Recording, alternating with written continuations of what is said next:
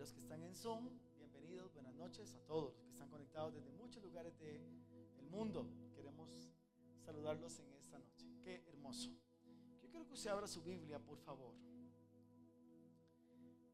Estamos en un tiempo realmente extraordinario. Yo lo veo como el tiempo más importante, más importante de nuestra época.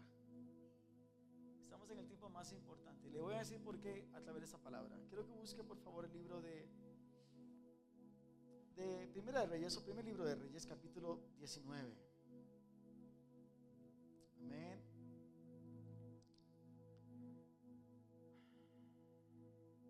Capítulo 19, versículos 17 al 18. Primer libro de Reyes, capítulo 19. Capítulo 19. Primer libro de Reyes, capítulo 19. Capítulo 19, versículo 19. 17, perdón, al 18. Si quieres, bajas un poco aquí afuera. Está el pata. La Biblia dice, en una versión, eh, Reina Valera dice, el que escapare de la, espada de Asael, Jehú lo matará. Ya le voy a explicar eso. El que escapare de la espada de Asael, Jehú lo matará. Y el, que escapare de la espada de Jehú, Eliseo lo matará. Y yo haré que queden en Israel siete mil, cuyas rodillas no se doblaron ante Baal y cuyas bocas no lo besaron.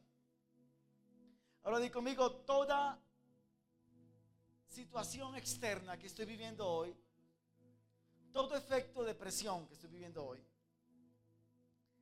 quiere dos cosas conmigo. Quiere dos cosas conmigo.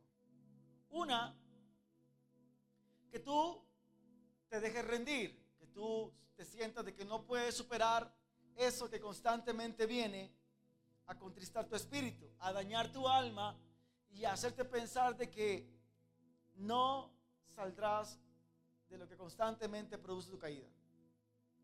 Y la otra,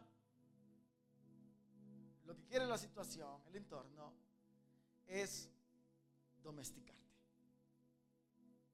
Ahora, pastor, ¿Bajo qué contexto está esta palabra escrita? En ese contexto Elías estaba ante un ambiente muy duro, había un ambiente muy fuerte. Tú puedes ir al libro de 1 Reyes capítulo 18 versículo 22 y dice la Biblia, y Elías volvió a decir, solo yo he quedado profeta de Jehová. Más de los profetas de Baal hay 450 hombres. Hay un contexto emocional que tú tienes y es decir que, no ha sido lo mejor, que te ha costado trabajo, que has renunciado, le has fallado a personas. Sigues considerándote a ti mismo como algo, como algo pequeño. Acuérdate que somos 70% alma y esa alma legisla lo que tú piensas, lo que tú consideras de ti.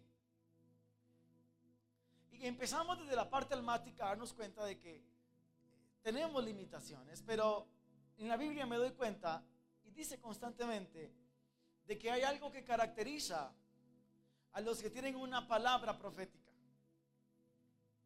Los que tienen una palabra profética no se quedan quietos.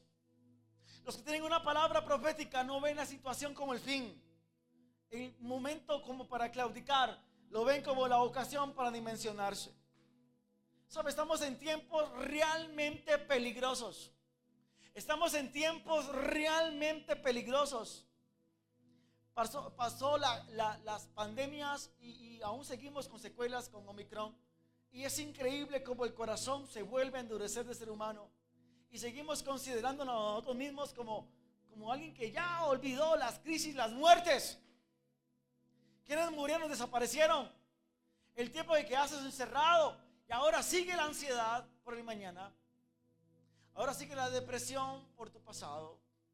Aún siguen los traumas ejerciendo presión en tu mente. Pero la palabra de Dios me enseña de que quienes tienen una palabra profética, ellos serán fortalecidos y levantados. Pero aquí hay una generación, y tú puedes leerlo también en el libro de Romanos capítulo 11. Es tremendísimo eso. Romanos capítulo 11. Alguien toma el micrófono, por favor, y me lee eso. Romanos capítulo 11. ¿Alguien puede tomar un micrófono y leerme eso? Aquí tantos que todos se pelean por eso. Romanos capítulo 11, versículo 3 al 5. ¿Qué dice? Romanos 11, del versículo 3 al 5. Quiero que lea eso, por favor, en esta noche. Señor, a tus profetas has dado muerte y tus altares han derribado, y solo yo he quedado y procuran matarme. Pero, ¿qué le dice la divina respuesta? Me he reservado siete mil hombres que no han doblado rodillas delante de Baal. Así también, aún en este tiempo, ha quedado un remanente escogido por gracia. Mira, gracias Alberto. Si algo determina tu fe para la gran victoria es la persistencia, la resistencia y el no desistir. Tener claro que en momentos en donde todo mundo claudica, en donde nadie es fiable, en donde te das cuenta que en cualquier momento alguien te puede fallar, y cuando te dices a ti mismo, yo no dependo de los demás, sino que yo tengo que mantenerme firme, ahí tu fe va a empezar a ver frutos distintos. Estamos ante un mundo realmente cambiante. Y usted en su fe no puede permitirse seguir escuchando fábulas del pasado. No puede seguir escuchando fábulas en donde todo, absolutamente todo te lo entregas a Dios. Cuando tu responsabilidad es persistir, resistir y no desistir. Porque Dios está buscando un remanente fiel que no esquive la responsabilidad. Dios anda buscando a alguien que asuma su mundo. Alguien que asuma su responsabilidad. Alguien que entienda cuánto efecto causa su vida. Hay influencias humanas que tenemos que determinarlas. Tú tienes que percibir cuando las cosas están bien o están mal. tienes que darte cuenta cuando las cosas marchan bien o marchan mal. tienes que entender cuánto has caminado y cuánto te has detenido, cuánto has perdido y cuánto has ganado. Tienes que saber estas cosas. Y cuando leo estas palabras, yo voy al tiempo presente y me doy cuenta de que en realidad estamos ante el mismo escenario. Ante el escenario de aquellos que no viven de eventos, sino que constantemente, todos los días de su vida, viven conectados con el Padre Eterno y reclaman la palabra y caminan bajo la palabra, aunque su entorno les siga diciendo, doblen sus rodillas, inclínense, acóplense, domestíquense, ubíquense en esa pieza cuadrada cuando usted redondo. Olvídese de la promesa de Dios. Siga siendo alguien que va y viene al trabajo y repita horarios y pasen festivos y siga encendiendo velitas. Es increíble. Increíble cómo nos acoplamos a la mentalidad oscura de estar dando vueltas en círculos constantemente. Y ahí estaba Elías reclamándole, Señor, solamente yo he quedado mentiras. Dios se había provisto ya de siete mil hombres. Di conmigo, yo soy uno de ellos. Yo soy uno de ellos que no voy a desistir. Yo soy uno de ellos que el sistema, la crisis, el ambiente no va a parar mi crecimiento. No va a acabar, no va a, no va a determinarme que otros no confíen en mí. Dios no se ha quedado sin un pueblo fiel. Hay millones en el mundo hoy día que están clamando. Le digo algo, en un abrir y cerrar de ojos, el Señor se va a aparecer y va a determinarte según lo que fuiste con tu fe. Según lo que fuiste, con lo que creíste. Yo le decía a los líderes en su momento, yo heredé algo, pero yo decidí no repetirlo. Yo decidí ser diferente. ¿Sabe lo que va a determinar tu fe? Tus decisiones. Lo que va a determinar lo que tú creas son tus decisiones. Pastor, es que es tan difícil, pastor. Ore por mí, pastor, porque no sé si cambiame de barrio. Y sucede que el barrio empieza desde la calzada del, frente. Te estoy orando en cambiarme de casa, pero es cambiarse de, de calzada. Es increíble. Gente que ha muerto a la conquista. Gente que ha muerto a la pasión. Gente que ha muerto a ser sensible a la voz del Espíritu Santo. Es increíble escuchar a cualquier persona y no escuchar la voz de Dios. No permitirse avanzar. ¿Sabe cuánta gente me hace la cara larga a veces cuando yo le digo cosas? Eso no va a ser así nada más por arte de magia, señores. En un abrir y cerrar de ojos todo va a cambiar. Dice la Biblia que mientras que esto pasaba hay un escenario tenebroso. Sí, el, el profeta del momento estaba pensando qué hacer. Ahora sí, si me muero yo, se acaba esto. Mentiras, Dios va siempre a proveerse de alguien. Dios se va a proveer de alguien. Si usted no quiere, Dios levanta a otro. Hay unos días me, me decía alguien, pastor, pues yo veo como que... ¿qué estás diciendo, hermano? Somos muy susceptibles a vivir por lo que vemos. ¿Cuáles son tus conquistas? De repente lo que estás viviendo hoy es más fuerte que tu fe y por eso te sientes como te sientes. De repente lo que estás sintiendo en tu corazón es más fuerte que el espíritu que hay en ti. Es tremendo eso. Y mientras que pasaba este escenario, léelo, lo voy a leer en una versión diferente. Versículo 17 y 18 del capítulo 19. Dice que Elías, 19, se fue de allí y encontró a Eliseo, hijo de Safán. Di conmigo, si me quejo, Dios tiene un reemplazante. Ay, ay, ay. Esa empresa, si no la quieres tú, Dios se la va a dar a alguien más.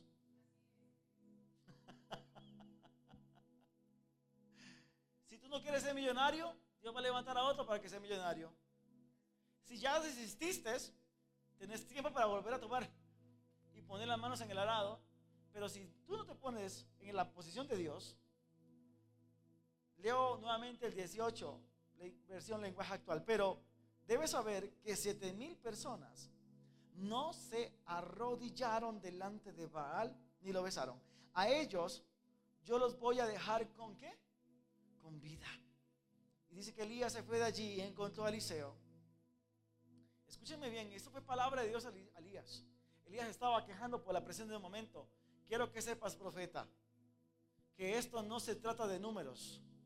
Esto no se trata de lo que tú ves.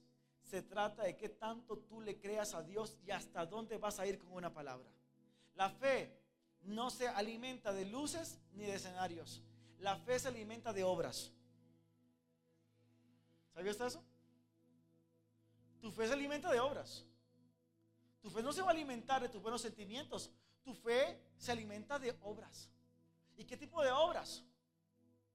Haces creyendo.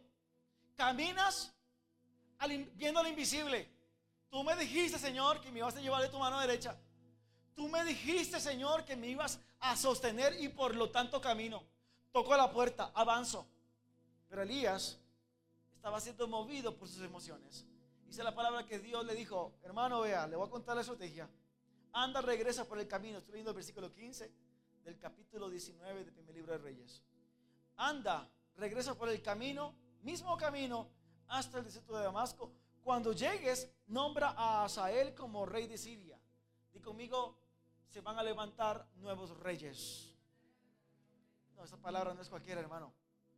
Si alguien me lo cree, alguien debe tener la cámara encendida, alguien tiene que estar compartiendo la transmisión, alguien tiene que estar poniendo una semilla en el altar, porque usted va a ser el futuro rey de su casa, de su pueblo, de su nación, de su país, de sus negocios ve y úngeme a él como rey. Y conmigo, en medio de la que, de la, de la desesperanza de algunos, de los que tienen la promesa, Dios empieza a levantar a otros. No te vengo a declarar una palabra distinta, sino a que en medio de todo lo que estamos viviendo hoy, Dios anda buscando gente que se mantenga fiel y anda buscando gente que sean fieles para lo nuevo. ¿Me entendió? Nombra a Hazael como rey de Siria y a Jehú, hijo de Ninsi, como rey de Israel. ¡Wow! También nombra como profeta el lugar tuyo. Le voy a contar algo. El reino no es de merecimientos. La salvación es por gracia. Pero el reino no es de merecimientos. El reino se logra a base de fe. ¿Sabe qué es la honra? El respeto de alguien que conoce lo que tú cargas y lo que tú posees. Sin honra no hay avance. Porque usted se rodea de gente sin honra, son personas que se han doblado delante de una circunstancia. Di conmigo, yo no me doblo delante de circunstancias. Yo me mantengo firme en una palabra. Yo me mantengo firme en una palabra. Yo me mantengo firme en una palabra. Aunque otros no vean, yo lo veo. Aunque otros no se aparezcan, yo me mantengo firme. Mientras que otros ya se les fue la emoción del miércoles hace 15 días.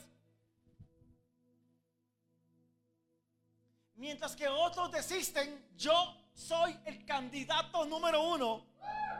Yo soy el candidato número uno a suplir a un profeta que no quiere caminar. Yo soy el candidato número uno. Ahora voy a empezar a hablar de aquellos siete mil. Yo soy el candidato número uno al nuevo presidente de la nación. Yo soy el candidato número uno al nuevo senador de la república. Ahora quítese la venda. Nosotros como cristianos debemos estar metidos en la política. Porque la política es el arte de gobernar. Y nosotros como gobernadores, la palabra dice en Apocalipsis 3 que nos ha hecho reyes y sacerdotes para nuestro Dios. La fe se funda a través de identidad. Una identidad que tiene un carácter. Nosotros tenemos un carácter de reyes y de sacerdotes. Por eso cuando usted te por esa puerta, usted no va a hacer ni preguntas. ¿Cómo va, pastor? ¿Cómo anda?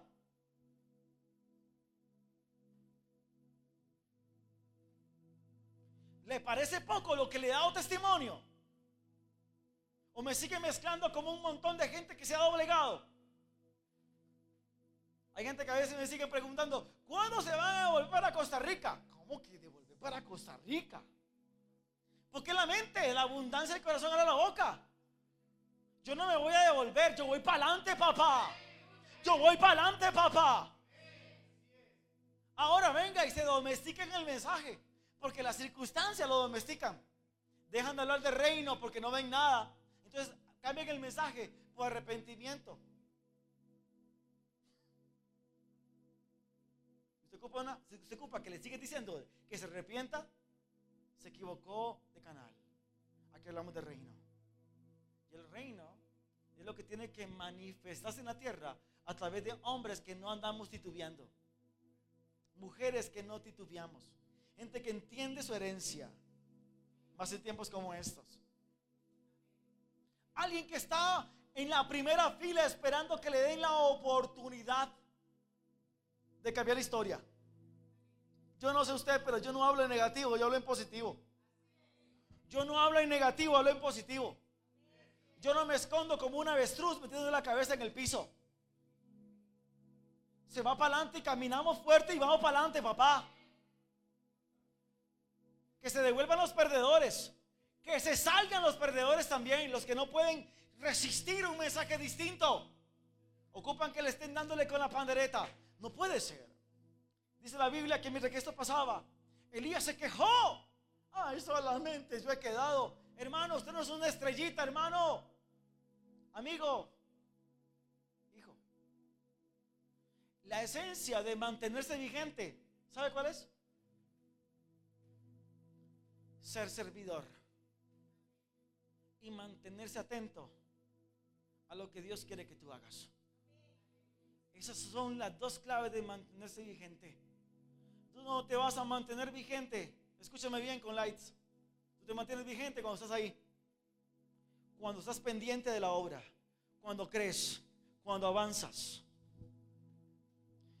Esos siete mil era un remanente fiel que el Señor tenía preparado porque ya sabía lo que Elías iba a hacer. La obra de Dios no depende de un hombre.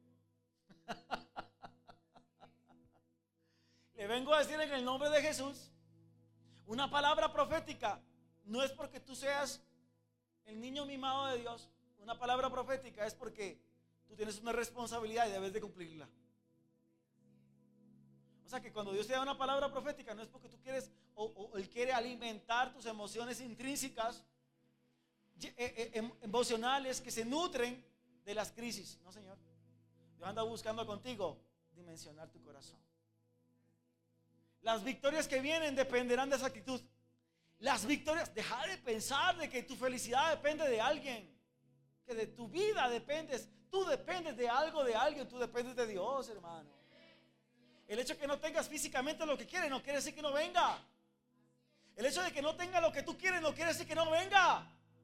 Esos siete mil son alguien o algo que estaban preparados. Y le cuento, más adelante había un hombre que los nutría, los tenía en un monte resguardados, llenos de la palabra, de sometimiento, con una conducta distinta. Porque cuando alguien renuncia al camino, ahora mucha gente dice que cuando alguien renuncia al camino es porque entró en pecado. No, cuando alguien renuncia al camino es porque se olvidó lo que desde un principio le enseñaron. ¿Qué es, pastor? Mantenerse firme y fiel a una promesa los, aquellos que pasaron más de 40 años en el desierto se olvidaron de la promesa cuando vieron los gigantes. Es muy fácil olvidarse de la promesa cuando no veo nada. Es muy fácil llenar multitudes, un full escenario, full banda. Y saber de que de esos miles no hay uno solo que asuma una responsabilidad. A mí me quedé sorprendido ahora ver cómo, no sé si decirlo eso, el gobierno de la República no sé quién, patrocina bajo los puentes eventos para personas, para jóvenes consumiendo drogas. Les pagan la planta de sonido, la planta de luces, ahí está todo, vaya, vaya. América es como Boyacá. Patrocinado por la gobernación de Bogotá. Tengo que decirlo. ¿Quién se va a levantar a empezar a levantar hospitales, escuelas nuevas? No que se levantaron en tiempos de política. Ahora vienen a repartir regalos y sacan la foto con los niños con regalos. No puede ser. Yo me doy cuenta en estas épocas quién es quién. ¿A quién le tengo que dar yo confianza, a quién no?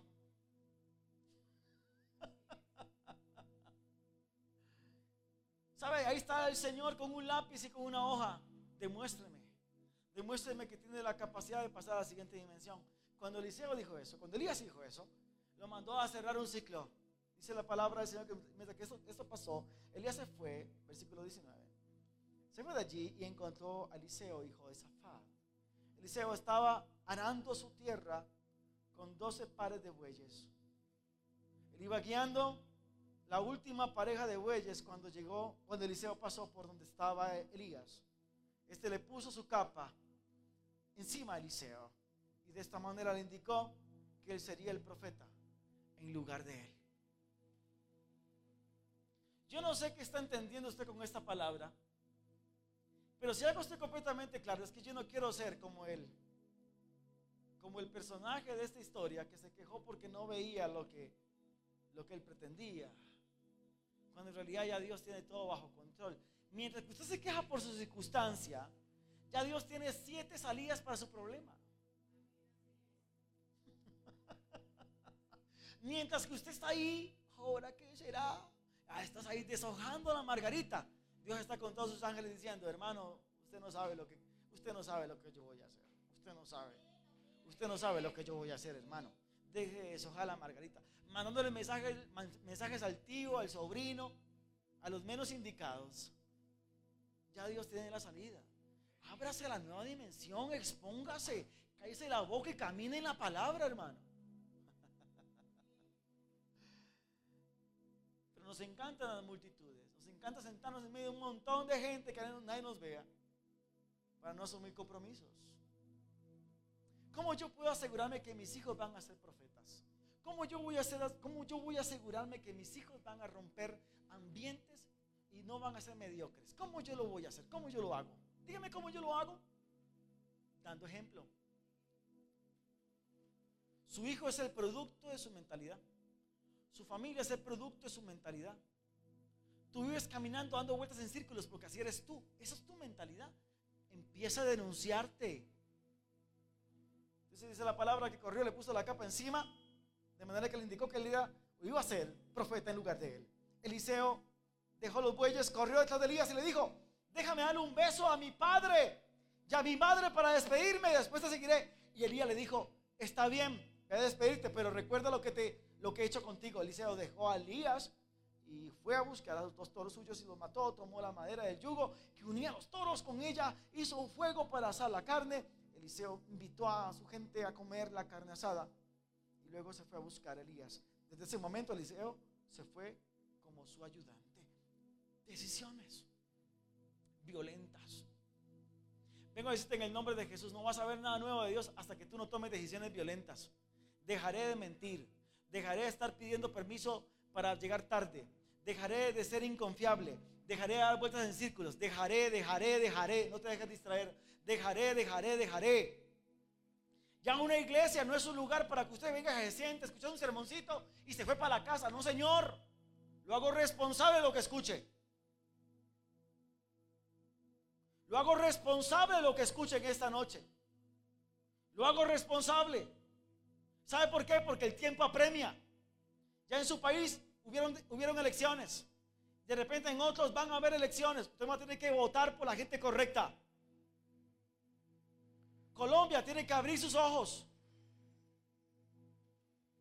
Colombia debe abrir sus ojos. Pero no me, no me puedo permitir yo creer que la iglesia cristiana se haga la sorda. Hay gente que está mirándome ahorita y sigue luchando con temas emocionales. ¿Le puedo decir algo? Esas cosas son puras distracciones. Están matando tu capacidad motriz de avanzar. Cualquier situación que estés viviendo hoy es una fábula para que tú te domestiques, para que tú pierdas el tiempo el aislarse, el sentirse en que no soy parte de eso, es parte del plan maquiavélico para enfriarte. No me venga a pedir que ore por la situación que estás viviendo. Tú puedes tú mismo levantar un clamor ahí mismo y decir, Señor, ayúdame, sácame de aquí. Pero la decisión realmente que tienes que tomar es persistir, resistir y nunca desistir. Lo que Dios tiene para con tu vida es demasiado grande como para que tú lo tires al piso con un pensamiento de renuncia, con un estado de ánimo. Se te puede morir una vaca, dos vacas, pero no se te va a morir el rebaño. Puedes sentir que todo está perdido, puedes sentir que no puedes con lo que estás viviendo, pero te quiero decir algo importante. Dios tiene la salida para tu circunstancia, pero persiste, resiste y no desistas. Demuestra que estás hecho para lo nuevo. Si no, sencillamente te van a llamar para que no te pierdas. ¿Sabes una cosa? El tiempo pasa. El tiempo no perdona. Como dijo Juan Gabriel. Abrázame muy fuerte, amor, apégame a tu lado. ¿Sí o no? Ahí dice la canción, ¿verdad? Después dice la canción que el tiempo no perdona. El tiempo no perdona, papá. Deje de estar esperando que le llegue aquello que usted quiere para hacer algo. No, haga algo con lo que tiene.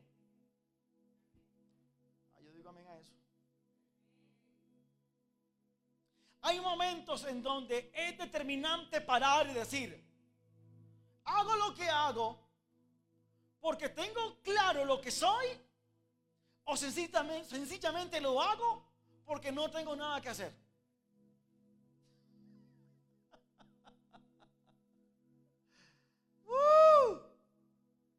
¿Hago lo que hago porque sé quién soy? ¿O lo hago sencillamente por impulso? Las decisiones que marques marcarán el 2022. Te vengo a decir en el nombre de Cristo. Todo lo que tú creas que Dios puede hacer por ti, es lo que Dios va a hacer por ti. Pero si tú no crees a la altura de lo que Dios cree de ti, tú seguirás viendo lo que tú crees a partir de lo que tú piensas de ti. O sea, que todo sigue sujeto a tu decisión. El sistema, el abrumante sistema es fuerte, deprime, sí. Pero Dios siempre va a sacar adelante a los fieles. Dios siempre va a sacar adelante a quien crea en una palabra y no se deje distraer por nada ni por nadie. ¿Dónde están los fieles? ¿Dónde están los que quieren mantenerse siempre vigentes?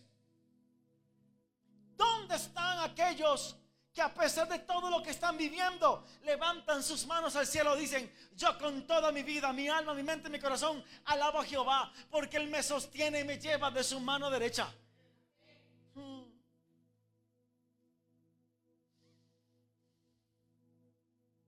Esa reacción de Elías le produjo un desierto.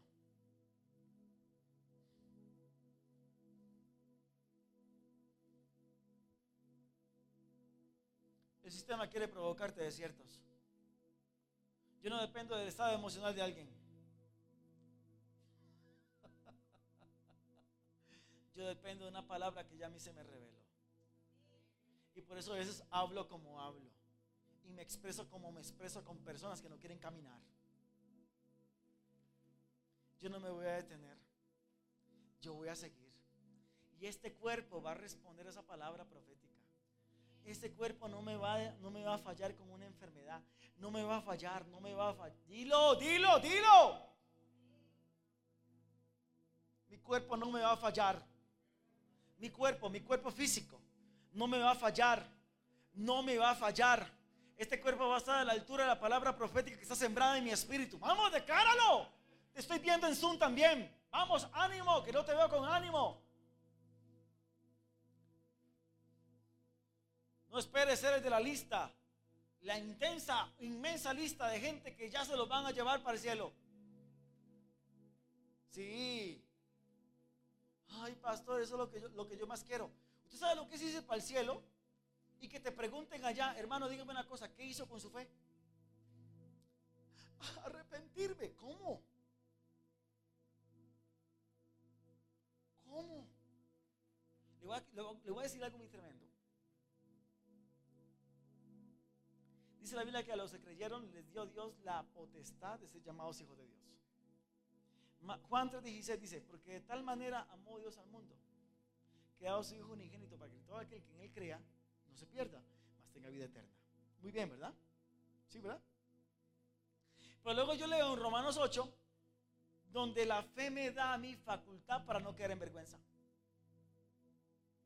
Leo en Romanos 10:11 y me dice el Señor que la fe, que es diferente y más profundo que creer, me proyecta y me pone en lugares de gobierno y me quita la vergüenza. En otras palabras, tú tienes una bendición que no has reclamado. La bendición de la capacidad de poder ir por encima de las circunstancias, de ser próspero aunque tú no hagas nada solamente porque creíste y avanzaste en la fe. ¿Por qué limitamos a Dios?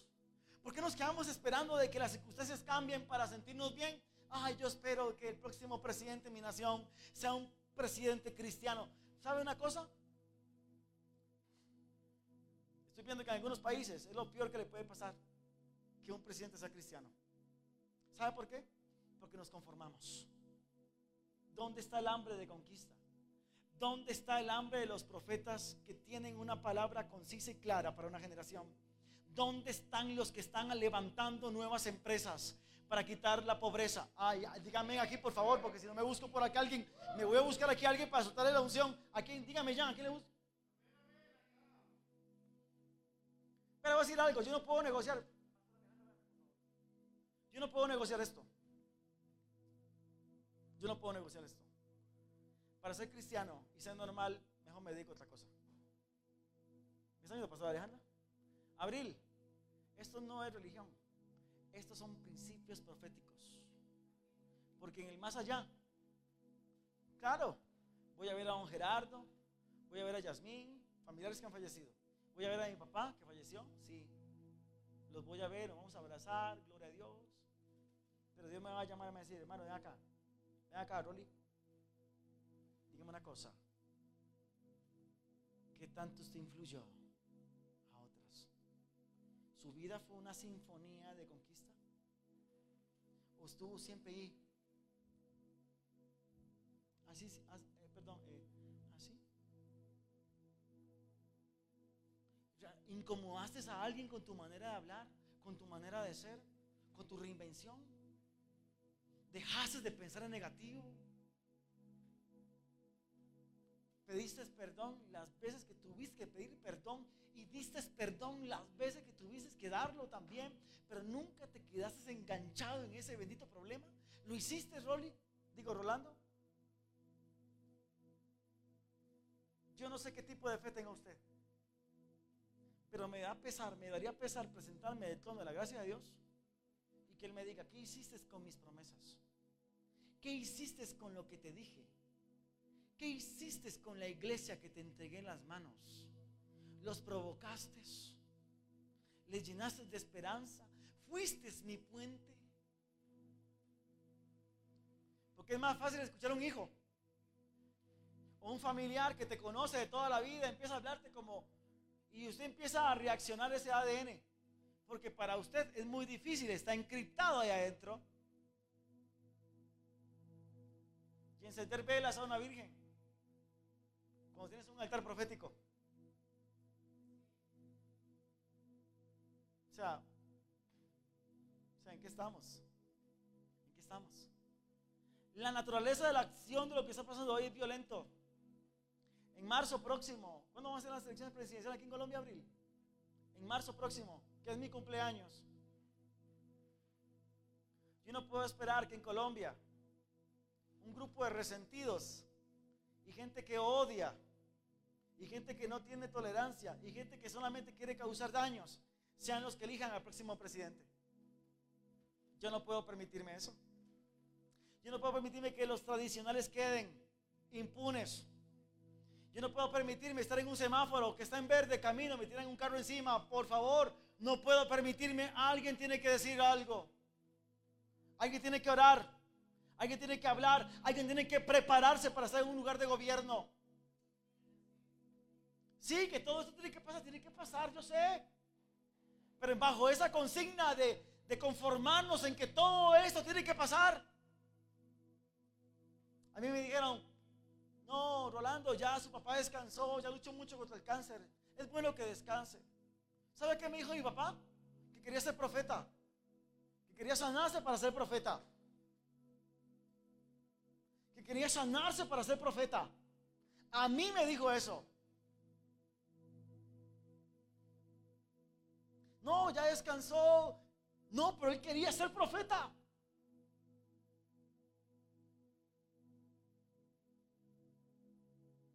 Yo no puedo quedarme con la excusa. No, no, no, no, no. Eh, las cosas tienen que pasar. Eso pasa, pastor. Gente viene, gente va, gente viene, gente va. Llega aquí, se sienta ahí, le digo, ¿qué es en, qué es la reunión? No, tengo que irme. Dan pena. ¿Dónde están los nuevos empresarios y predicadores? Si no hay nuevos empresarios, voy a tener que ser yo empresario, levantar empresas y hacerlas empresas con altares de Tendría que hacerlo yo entonces. A mí no me, asusta los que, los, que, los que abandonan. Serán salvos, se van a salvar, no se van a quemar en los infiernos. Bueno, eso espero. Eso espero. Pero lo que sí me pesa es gente que sigue repitiendo el testimonio de un pasado que ya murió. Sigue dando vueltas en círculos. Mis hijos no van a ser relevantes si su papá y su mamá no son relevantes. Lo siento. Una iglesia donde su pastor o líder es un cobarde. O la gente resiste, o sea, se acostumbra a eso. O se enferma del alma. Hay tanta profundidad en esa palabra. Mientras que un Elías, siendo Elías, vivió quejándose porque creyó estar solo ya Dios tenía la puerta grande con más de siete mil hombres de Dios y un profeta llamado Eliseo, que luego se iba a convertir en el dirigente de esa escuela profética. Olvídate, esto no es de famosos, esto no es de gente que usted conoce y usted puede buscarlos en red. Ya esto vive cambiando constantemente. Dios está levantando una nueva generación de líderes. Gente pura, gente real, gente que usted pueda hablar, gente que usted le puede mandar un mensaje y te van a contestar inmediatamente. Ya no figuras inalcanzables. Se acabó esa, se acabó esa época. Y quien lo quiera seguir alimentándose de ese diseño es porque no ha entendido lo nuevo. Y como no entiende lo nuevo, también va a morir con lo viejo.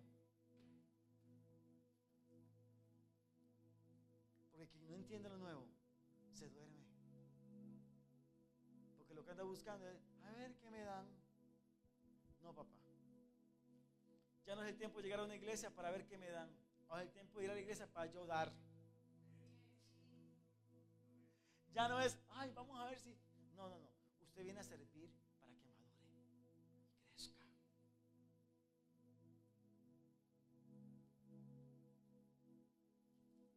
ese camino después de eso fue tremendo porque Elías caminó 40 días hasta llegar al monte Ored. Muchos de nosotros tenemos que llegar a caminar ese desierto del monte Ored para volver a reubicarnos en lo que Dios quiere que hagamos. Quiero que tú entiendas algo importante. Dios no te ha olvidado. Tu situación es la cosa más hermosa. Lo que estás viviendo es la historia más impresionante para levantarte de tu Pero deje de llorar circunstancias y despierte el reino. Viaje, levante empresa. No sea en los chats, deje de estar provocando problemas, resuélvalo. Si se cayó, se golpeó, levántese y vaya, resuélvase usted y luego para adelante. Llegue temprano, sea fiable. No espere que le manden un mensaje, vas a bajar. Alguien le decía hace unos días, una persona que me pidió una consejería, pastor, ¿qué voy a hacer? No sé qué universidad ir no sé qué, qué universidad voy a estudiar. Bueno, dijo, mejor que es en la casa entonces.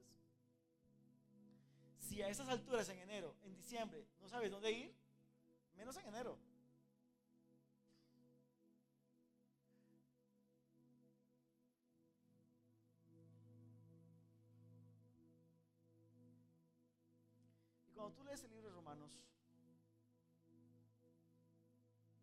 14,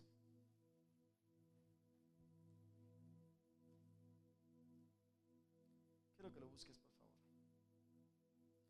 lees el libro de Romanos capítulo 14, hay algo que se llama conciencia.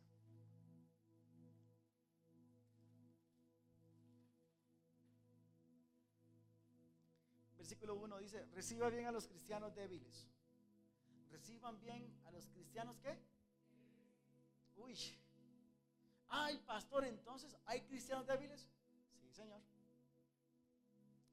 Es decir, a los que todavía no entienden bien qué es lo que Dios ordena. Ay, ay, ay. Estoy leyendo la versión lenguaje actual. Hay que tener tolerancia entonces por esos cabezones.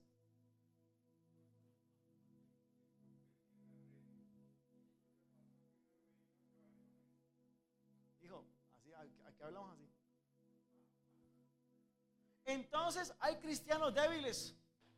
Recíbanos bien, Mayra, dice.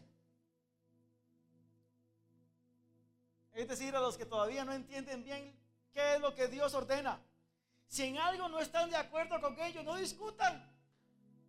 Lo peor que tú puedes hacer, lo peor que yo puedo hacer, es tratar de cambiar la mentalidad de alguien que no quiere cambiarla. amemos Por ejemplo, hay quienes se sienten fuertes y creen que están, está bien comer de todo, mientras que los débiles solo pueden comer verduras. Pero los que comen de todo no venden no, no deben, perdón, despreciar a los otros. De igual manera, los que solo comen verduras no deben criticar a los que comen de todo, pues Dios los ha aceptado por igual. Hay un reino que te está esperando. Es tu conciencia. Ustedes no tienen derecho de criticar al esclavo de, al esclavo de otro. Es el dueño del esclavo quien decide si su esclavo trabaja bien o no. Así también Dios es el único que tiene poder para ayudar a cada uno a cumplir bien su trabajo.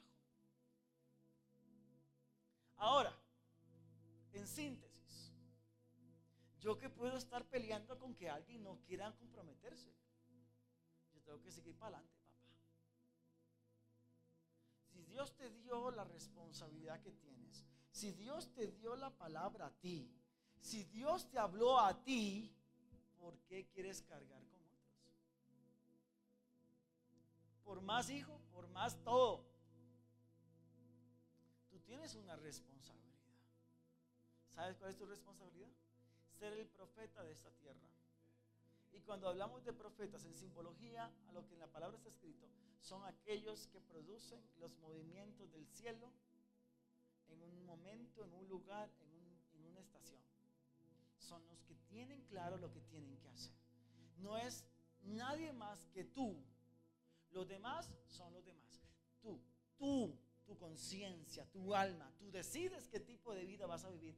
Tú decides cuánto tiempo vas a vivir. Tú decides cuánta influencia vas a provocar en otros. Al fin y al cabo, los siete mil profetas de Baal, perdón, los siete mil profetas que el Señor había, guardado, perdón, Él los tenía preparados para generar una nueva generación, valga la redundancia, de hombres de Dios transformadores. Tú tienes que entender que estás en la posición de transformar ambientes. ¿Cuántas hambres vas a quitar? ¿Cuántas crisis vas a anular, vas a destruir? ¿Cuánto serás lo suficientemente cabal para poder invertir tus fuerzas en cosas realmente productivas?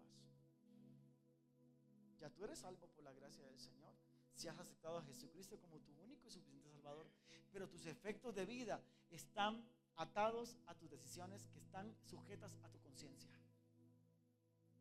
Todo lo que pase con tu vida será el resultado de lo que tú creas, que lo que Dios quiere hacer contigo. Eso será lo que pase contigo. Ay, no, eso me suena como confesión positiva. Pues hijo, sí. Aquí confesamos lo que Dios quiere para con nosotros. Jeremías 29, 11. El efecto de tu fe tiene que verse en tus hábitos. Debes rodearte de gente que te catapulte a una dimensión mayor gente que te nutra el destino que aún no estás viviendo, pero que ellos ya lo están viviendo. Elías andaba solo. ¿Quién podía escuchar? Solamente su conciencia. Tú tienes que rodearte de gente que te lleve a una nueva dimensión de honra para que te conviertas en uno de esos siete mil profetas que no han doblado sus rodillas ante las circunstancias. Te digo algo en el nombre de Jesús tú no vas a doblar las rodillas ante las circunstancias. Dejarás de ver la circunstancia más grande que tu fe. Te digo algo, ni siquiera esa circunstancia puede tener el 5, el 10% del tamaño. Escúcheme, en versión a tu propósito, te vengo a decir en el nombre de Jesús, este 2022, y lo estamos profetizando, y lo estamos determinando. Somos y será el tiempo de la conquista más grande, más apasionada, más, más sobrenatural que aunque venga lo que venga sobre Colombia, habrá una iglesia profética. Que venga lo que venga sobre Latinoamérica, habrá una iglesia profética. Con revelación. Con hijos potenciados en las naciones. Venga lo que venga, usted viajará a Bogotá, vendrá a empoderarse. y se devolverá para comer su país. Y se dará cuenta que su país es demasiado chiquito demasiado pequeño. Mira, te vengo a decir algo importante. No importa qué tan fuerte sea la circunstancia, nunca te atrevas a alabar la circunstancia. Vuelvo, nunca te atrevas a alabar la circunstancia. Te vengo a decir esto que en nombre poderoso de Jesucristo, todo lo que Dios tiene contigo, Él lo va a cumplir en la medida de lo que tú creas. En la medida de lo que tú camines creyendo en una palabra. En este 2022 te vas a casar. En este 2022 tendrás casa. En este 2022 tendrás carro del año. Yo lo creo. En este 2022 serás sanado completamente. En este 2022 verás como tu familia es próspera en todas las áreas. ¿Por qué? Porque usted no desistió, sino que persistió, avanzó, perseveró, no bajó la cabeza. ¿Sabe lo que quiere el sistema contigo? Que tú te desanimes. Te quieren engañar. Salte de esa habitación fría. Salte de ese lugar en donde tu entorno solamente habla de pesimismo. Dios tiene una promesa de bendición con tu casa. Dios tiene una promesa de bendición con tu familia. Pero te digo algo, aislándose, jugando al James Bond 007 al irresistible. Así no, papá. Sus hijos van creciendo y usted no está creciendo. ¿Qué tipo de influencia van a tener tus hijos? ¿Dónde estarás en cinco años? Ay, no sé, pastor. Voy a ir un día a esto para que usted me dé una palabra. ¿Cómo? ¿Con qué motivación yo le voy a dar a usted una palabra si usted no se compromete? Yo recuerdo que recién comenzando en el Evangelio de Jesús, yo llegaba a mi colegio todo el día, no había almorzado, me comía un pan con café, un tinto todo feo. Allá en Costa Rica nadie conoce el café nicoyano. ¿Alguien tiene que conocer en Costa Rica el café nicoyano? Mi mamá solamente compraba café nicoyano. ¿Y un café cómo se llamaba? ¿Qué café? ¿Todo feo? Café Rey. Ay, publicidad engañosa. Ay, que esa cosa rica sabe qué, qué café estoy hablando. Café Rey o café, café Chandito. no, el dorado era bueno. y yo venía y comía un pedazo de pan y salía corriendo en la cicla y agarraba para montaña, media hora para dentro de mi casa, en una montaña, a oscuras, en una bicicleta. Ahí iba todos los días. Mi papá me dijo, Rolando, ¿por qué tan fanático? Descanse, hombre. Estaba vacía. Estaba flaquititico. De, ese trajín. Salía del culto a las ocho y media, llegaba a las nueve a la casa. El otro día me levantaba a las cuatro de la mañana, ordeñaba 15 vacas y me iba para el colegio. 1992, 95, perdón.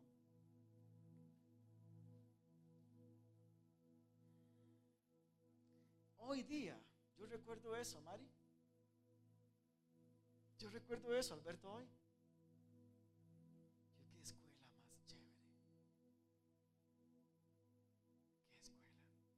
La primera vez que hicimos un viaje misionero. Llevaba solamente 5 mil colones en la bolsa año de 1997. Mi primer viaje misionero fue al Darién, Panamá. Me tomé un bus de San José, Costa Rica. En ese entonces duramos 17 horas desde San José, Costa Rica, hasta Ciudad de Panamá. Qué viaje más espantoso. Vomité como tres veces. Me descompuso horrible. Y llegué con 5 mil colones en la bolsa a Ciudad de Panamá.